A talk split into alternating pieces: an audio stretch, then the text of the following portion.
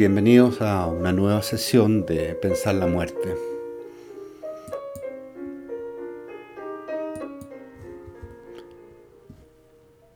Vamos a retomar eh, en esta ocasión el parágrafo 47 en algunos aspectos que habíamos dejado pendientes.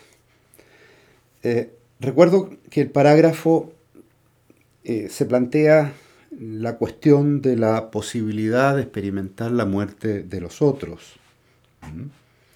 El resultado, hasta el momento mm, que dejamos el análisis, era que eh, no es posible experimentar la muerte de los otros.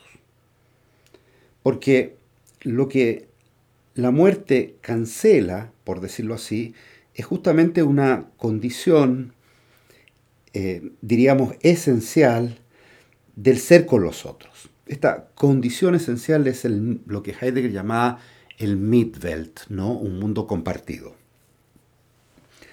En consecuencia, si la muerte significa, recapitulo, un ya no ser en el mundo, si la muerte es, por decirlo así, un salir del mundo, en el cual el otro, solemos decir, se va o se ha ido, Entonces lo que ella imposibilita es precisamente la posibilidad de un mundo compartido. Eh, recordemos que ciertamente puedo ser con el otro en las honras fúnebres, en el cuidado del sepulcro, en los ritos, pero todo eso no ya desde el mismo mundo, sino desde este mundo que ya no es el mundo de la persona muerta.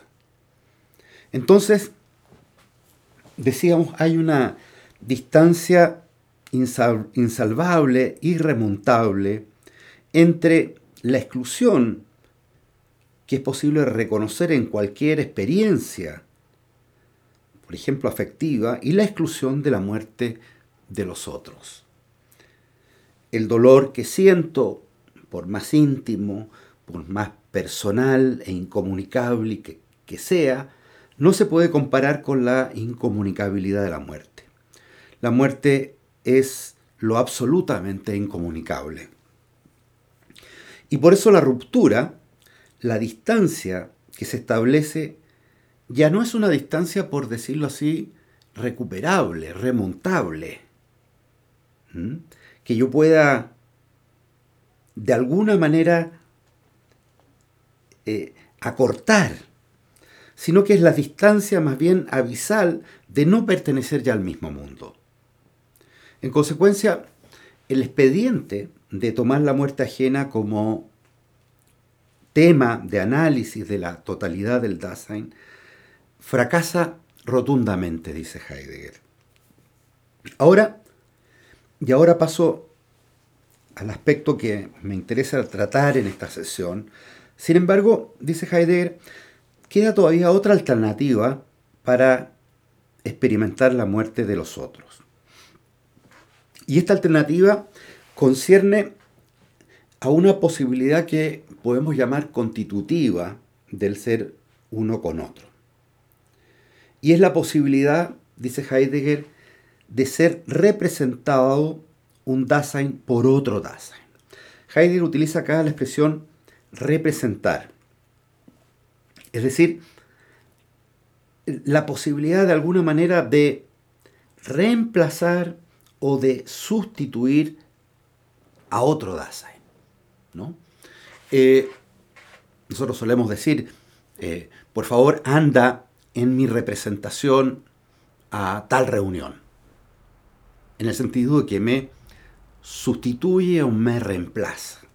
¿no? Diríamos, la vida social está llena de estas, de estas posibilidades de, de, representación y de sustitución. Incluso podríamos decir que la vida social eh, sería imposible ¿no? sin esta, eh, este mecanismo, podríamos decir, de sustitución.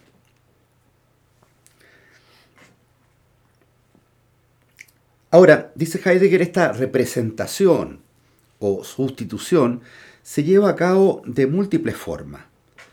Eh, no solo según los modos usuales del convivir público, sino también bajo la forma restringida de profesiones, clases sociales, edades de la vida, etc. Eh, sin embargo, es justo esta posibilidad de representación o de sustitución ¿no? la que fracasa completamente cuando se trata de la muerte. La muerte, mi muerte, en el sentido de, de la primera persona singular, ¿no? hemos dicho, yo soy el que muero, ¿no? O sea, mi muerte no admite ninguna sustitución. Heidegger, como, como lo hemos dicho, lo expresa eh, bajo la forma incluso, de, podríamos decir, de una sentencia. Eh, nadie puede tomarle a otro su morir, dice Heidegger. Es importante, sin embargo, atender nuevamente aquí a las expresiones. ¿A qué se refiere esta, en rigor esta irreemplazabilidad, esta imposibilidad de sustitución?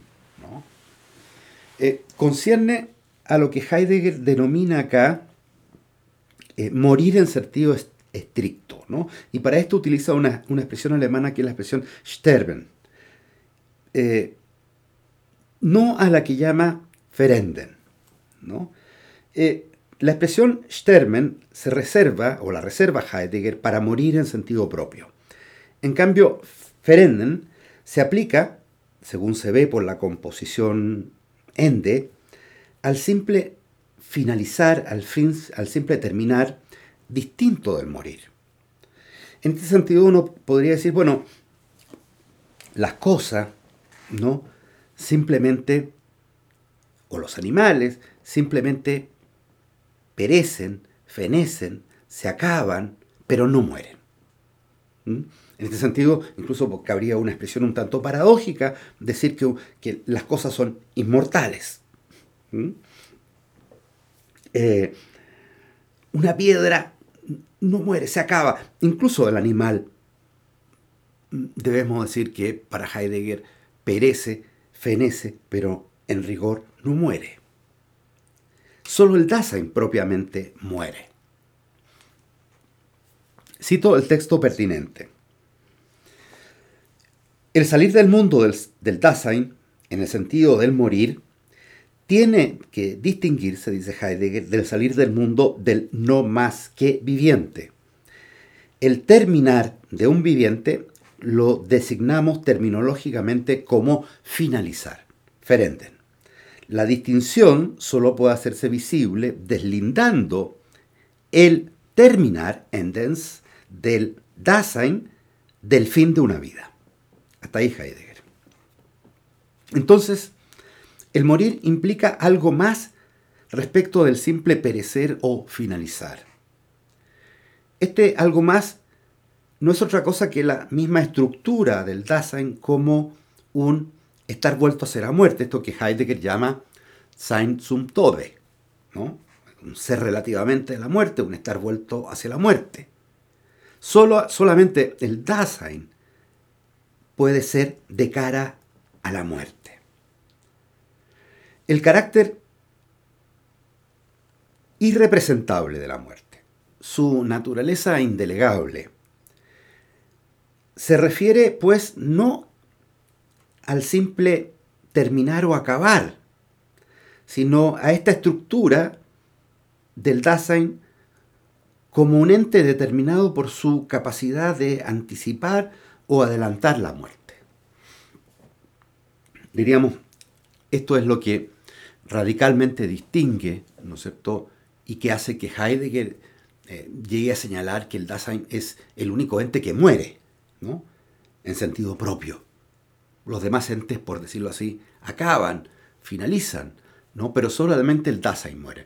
Y, solamente el Dasein muere porque el Dasein tiene eh, la posibilidad de anticipar la muerte, de adelantarse a su propia muerte. Ahora, a esta condición insustituible de la propia muerte es posible ciertamente anteponer la experiencia común de personas que entregan su vida por otras. Diríamos, por ejemplo, en el sacrificio, ¿no? en el martirio, eh, históricamente es posible ver, ¿no es cierto?, de personas que se han sacrificado por otras personas. Eh, pero la pregunta es, ¿qué puede significar que alguien vaya a la muerte por otro? Esto es lo que se pregunta Heidegger. El morir por eh, no significa, para Heidegger, estrictamente, tomarle al otro lo más mínimo de su morir, sino que más bien significa simplemente pues, sacrificarse por otro en una causa determinada. Pero este sacrificarse por otro no implica reemplazar al otro en su propia muerte, puesto que cada uno debe cargar enteramente con su propia muerte. Ya lo había dicho Heidegger, ¿no? Cito ¿no? El, texto pertinente. El morir es algo que cada Dasein tiene que tomar en su casa sobre sí mismo. La muerte es, en la medida en que es, en cada caso la mía. Hasta ahí Heidegger. Eh, la muerte es en cada, en cada caso la mía. Yo debo cargar, podríamos decir, soportar enteramente la muerte. Y nadie me puede reemplazar ¿no? Eh, en, ese, en ese soportar, en ese cargar mi propia muerte. Y por tanto, el expediente del reemplazo, de la representación tan común en el ámbito social, también fracasa rotundamente para Heidegger. ¿Por qué? Porque en el caso de la muerte, como estructura del Dasein, implica que ésta se realiza siempre, en cada caso, como la mía propia. Y por tanto, eh, soy insustituible, soy irreemplazable. ¿Mm? Yo no puedo eh, reemplazar al otro en su morir. Eh, yo al morir por otro, no tomo en lo más mínimo su morir. ¿Mm? Pues, puesto que él, por decirlo así, debe vivirlo enteramente como suyo. Eh, ahora, ¿cuál es la eh, conclusión eh, de Heidegger? La conclusión de Heidegger respecto de la posibilidad de hacer accesible la integridad del Dasein a través del modelo de la muerte de los otros resulta, eh, según lo hemos visto, ¿no? en todos los casos negativa. ¿no? no es posible dar cuenta, dar cuenta de la integridad del Dasein a través del modelo de la muerte de los otros. ¿Mm? puesto que no podemos de ninguna manera participar de la muerte de los otros. Y por tanto, no es posible dar cuenta de la integridad del Dasein a partir de la muerte ajena. Ahora, esta conclusión negativa tiene, sin embargo, un reverso positivo.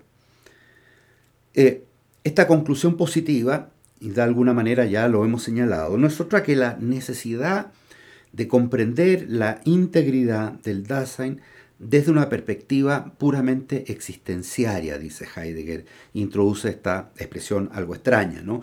Eh, desde una perspectiva puramente existenciaria. ¿Qué significa eso? Bueno, concebir eh, la integridad del Dasein y la muerte, por tanto, desde la existencia. Cito el,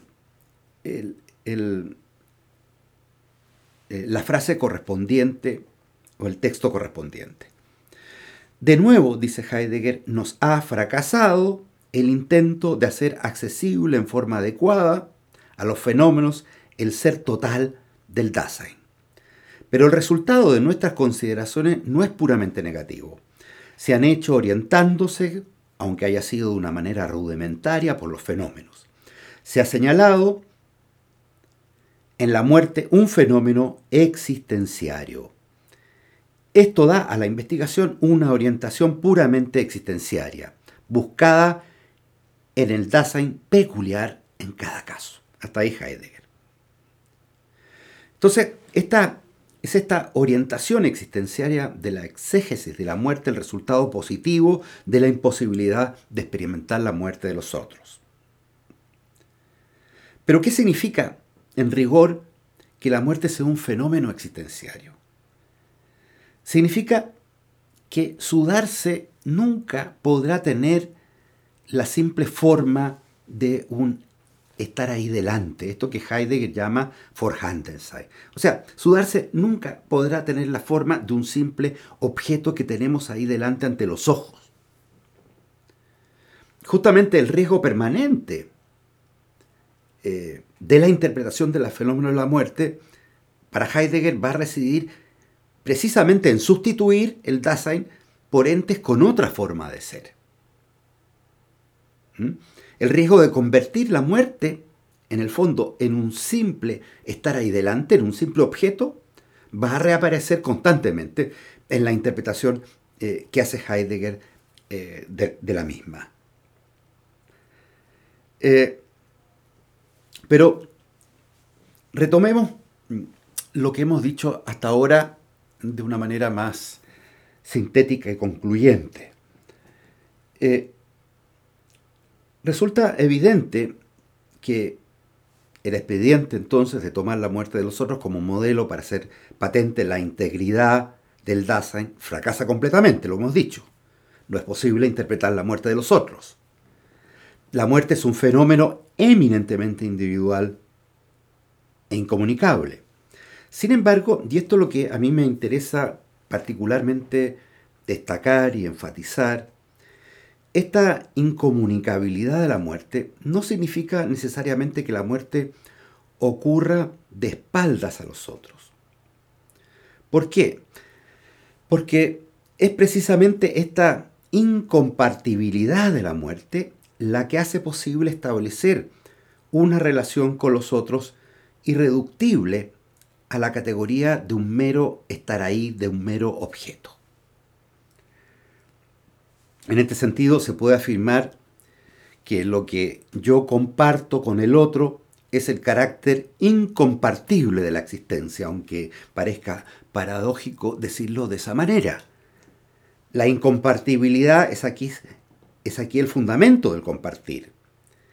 Es por este compartir lo incompartible que podemos ser más próximos eh, al otro.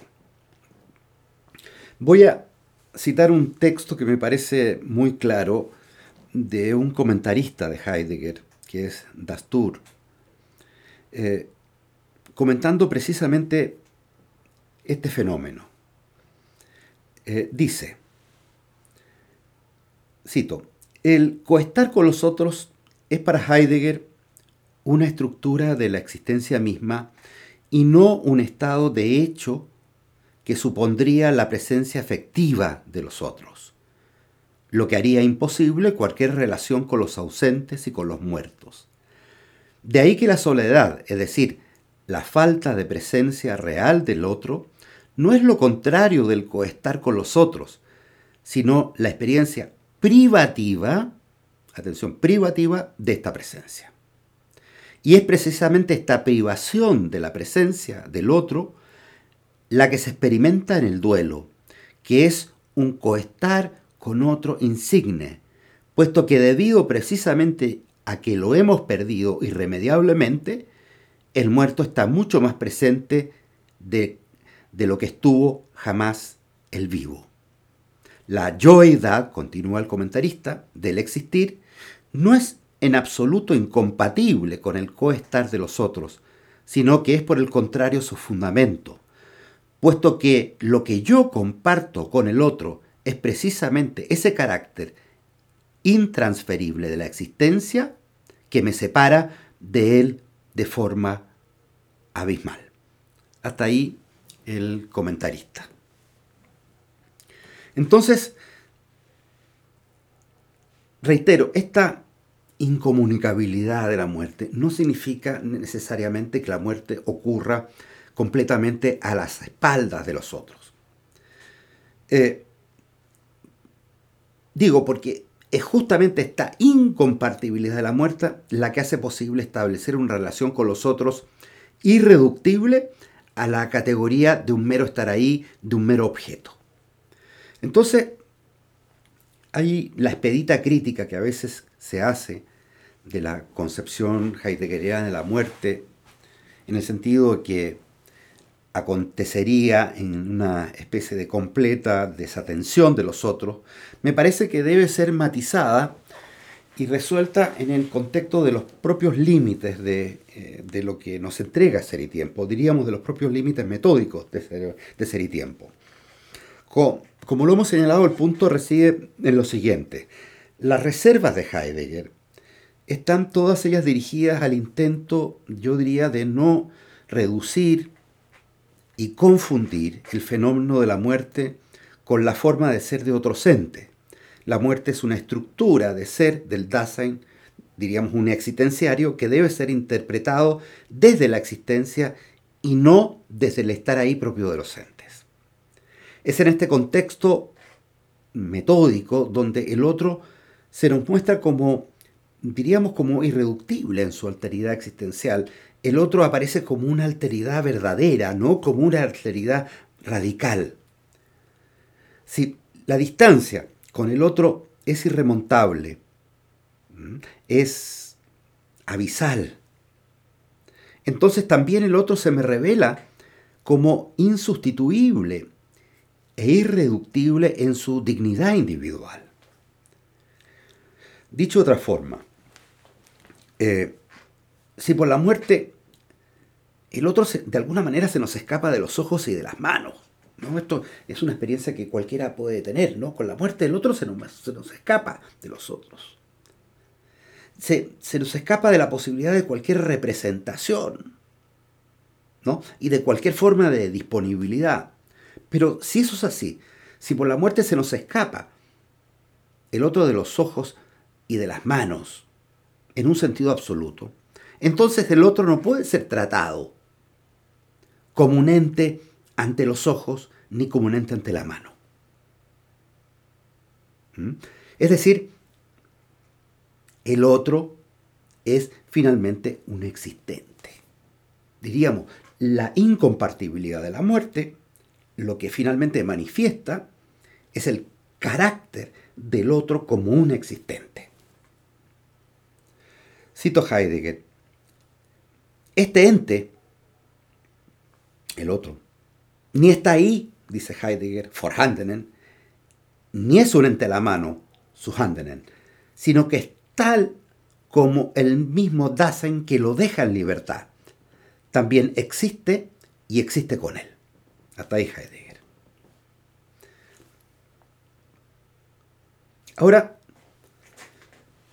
quisiera hacer una, una observación que que nos va a servir para lo que vamos a revisar posteriormente, pero que también es completamente pertinente para lo que ahora estamos tratando. Que es que esta irreductibilidad del otro, porque eso finalmente lo que se manifiesta con la muerte del otro, esta irreductibilidad del otro a categorías puramente cósicas u objetuales, el otro no es un objeto, se muestra también en las formas de comportamiento que respectivamente suscita. ¿Por qué? Porque para Heidegger, ante lo puramente presente o a la mano, ¿no? solamente cabe lo que él llama la ocupación, Besorgen. Pero esta ocupación o trato con las cosas, ¿no? yo con las cosas me ocupo, trato con ellas como útiles, pero la ocupación, esta ocupación, no puede convenir al estar con. Respecto de los otros solo cabe, dice Heidegger, otra modalidad del cuidado que llama solicitud, Fürsorge. Entonces, ocupación y solicitud son para Heidegger modalidades diversas del cuidado, como determinación general del ser del Dasein. La diferencia estriba eh, en los respectivos objetos, ¿no? En la misma medida en que el Dasein no tiene el modo de ser de lo a la mano, de lo disponible, no cabe tener ocupación con él, sino, dice Heidegger, solicitud. ¿no? La expresión, de hecho, hago la, acotación, la expresión que utiliza Heidegger, como hemos dicho, es la expresión eh, ¿no? que significa preocuparse por los demás o cuidarse de. ¿no? Eh, la traducción de esta expresión alemana por solicitud que proviene solicitud de, la expresión latina solicitudo, creo que vierte correctamente lo que la expresión alemana intenta designar, ¿no? Un cierto cuidado, atención, diligencia o delicadeza en el trato con los otros. Bueno, esta forma de comportamiento eh, frente a los otros, ¿no? Eh, que Heidegger denomina solicitud, es justamente la que está posibilitada por la irreductibilidad de la muerte del otro, por el carácter radicalmente intransferible de la muerte del otro. Eh, concluyamos. Eh, resulta evidente, por lo dicho hasta ahora, eh, que Heidegger, por decirlo así, no piensa la muerte del otro, la muerte, eh, la, muerte a partir del otro en un sentido habitual, ¿no? sino que incluso cabría decir que, lejos de pensar la muerte a partir del otro, más bien piensa la muerte a partir de la irreductibilidad del ser cada vez mío, del ser propio, por decirlo así, ¿no? Eh, de hecho, la muerte es una posibilidad propia e irrespectiva, a decir Heidegger posteriormente, es una posibilidad propia e irrespectiva. ¿Qué significa que sea irrespectiva? ¿No? Que de alguna manera eh, rompe todos los respectos, eh, todos los respectos de otros entes. ¿Mm? En ese sentido es irrespectiva. Ya he dicho, de alguna manera se derrumba el Mitwelt, ¿no? este mundo en común y quedo remitido, ¿no? Quedo remitido radicalmente a, mi propia individualidad. ¿Mm? Eh, ahora, también en Heidegger, y esto es cierto, la anticipación de la muerte no solamente es anticipación de mi muerte, sino además restituye mi propio self del estado de perdido en el dominio de lo público. La muerte como posibilidad no solamente refiere siempre al personal e intransferible yo soy, donde mi muerte no es simplemente el caso del género muerte, sino que además permite, como vamos a ver posteriormente, que me elija por primera vez de una manera auténtica. De manera que la muerte aparece con este rostro en Heidegger de la individualidad, podríamos decir. Y por tanto se le podría reprochar a Heidegger, ¿no? Eh, que prescinde eh, en, la, exégesis de la muerte de, de, la alteridad, ¿no? Del prójimo. Bueno, ahí yo quisiera hacer una, eh, un matiz que creo que es importante. Eh, y es que esta individualidad de la muerte no solamente expresa su carácter esencialmente indelegable, como hemos dicho, sino también, podríamos decir, la propia impermutabilidad del Dasein, y por lo mismo la imposibilidad de tratarlo como un simple estar ahí, como un simple objeto. Finalmente, el Dasein es existencia y no estar ahí. O sea, y no un objeto. La muerte en este sentido representa la forma límite de la existencia como ser cada vez mío.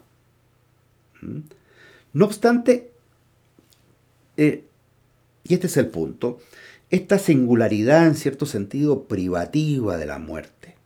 La muerte como una cuestión privada, podríamos decir.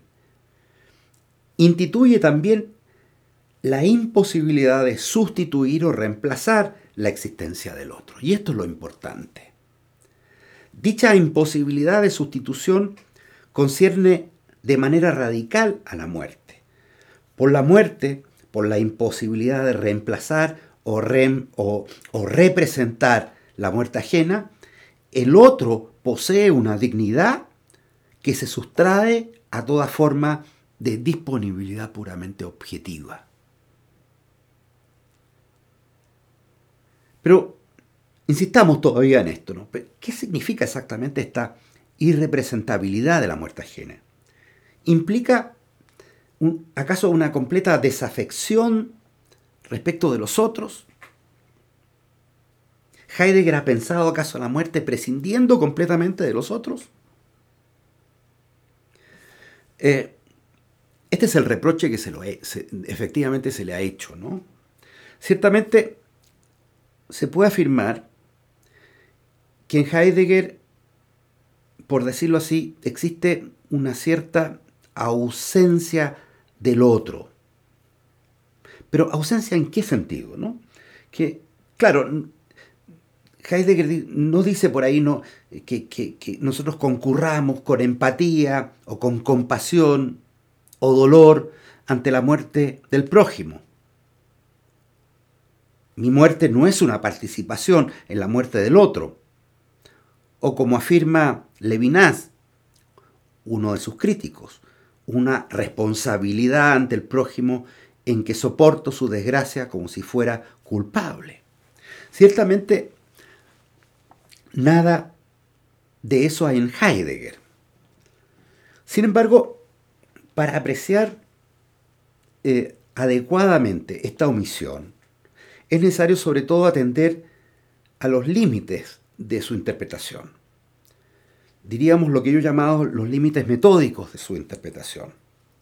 Estos límites conciernen en primer lugar al carácter existenciario del fenómeno de la muerte. La muerte es un fenómeno existenciario, es decir, la muerte debe ser pensada desde la existencia. Y esto significa, como hemos dicho eh, y he insistido en este punto, esto significa que su darse nunca podrá tener la forma de un simple estar ahí, de un Vorhandensein, de, un, de, algo que, que yo me represento objetualmente, objetivamente. Sin embargo, y aquí está el punto que, donde yo disiento eh, de las críticas, eh, el resultado negativo de la exégesis heideggeriana de la muerte tiene también un significado positivo. ¿Cuál es? La imposibilidad de aprender la integridad del Dasein a partir de la muerte de los otros, el carácter indelegable de la muerte, significa al mismo tiempo la afirmación de la existencia del otro. O sea, insisto en este punto, significa al mismo tiempo la afirmación de la existencia del otro. Esa imposibilidad significa o conlleva la afirmación de la existencia del otro, eh, donde habría que subrayar la palabra existencia. Entonces, la exégesis de la muerte del otro en este sentido es realizada completamente al hilo de una consideración y presencia irrecusable del otro, y ello no solamente porque el mundo del Dasein es, desde sus inicios, un estar con, sino además porque el propio derrumbe del Mitfeld, es decir, del mundo compartido, y la consiguiente remisión a la soledad de mi muerte, es también el otro el que comparece por primera vez con el rostro, diríamos, de lo indescifrable, con el rostro del misterio, el otro tiene ahora la forma de lo irrepresentable, de lo insumiso, de lo indisponible. Entonces, y con esto concluyo, la imposibilidad de representar la muerte de los otros es la indicación de una existencia que apela a una forma peculiar de solicitud que atiende a la propia dignidad del otro. Esta forma de solicitud, Heidegger la llama finalmente el respeto y la indulgencia. Eh, bien, muchas gracias. Dejamos eh, eh, por hoy esta sesión y nos vemos muy pronto